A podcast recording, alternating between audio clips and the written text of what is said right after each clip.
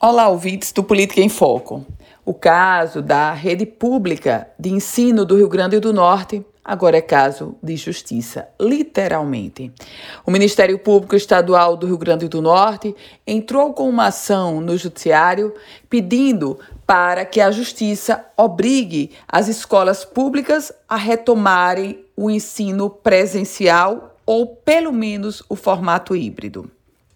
Eu me recordo, e você também se, se lembra, que ainda ano passado nós tínhamos um contexto das secretarias estadual e municipais de educação se comprometendo a preparar a estrutura das escolas para o ensino híbrido e preparar do ponto de vista, inclusive, da biossegurança.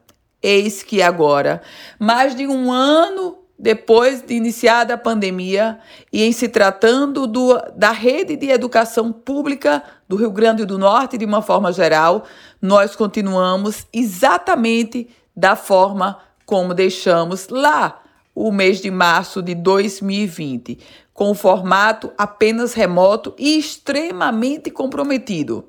E eu digo formato comprometido porque, obviamente, na rede pública de ensino, não há como trazer os alunos para o cenário de assistir a aula com a deficiência e com os poucos equipamentos que a gente sabe que a maioria deles tem. É nesse contexto que o Ministério Público Estadual do Rio Grande do Norte pede que o Judiciário obrigue o retorno das aulas, pelo menos híbrida, no formato é, que está posto, já inclusive nas escolas particulares. Convenhamos, é bem salutar.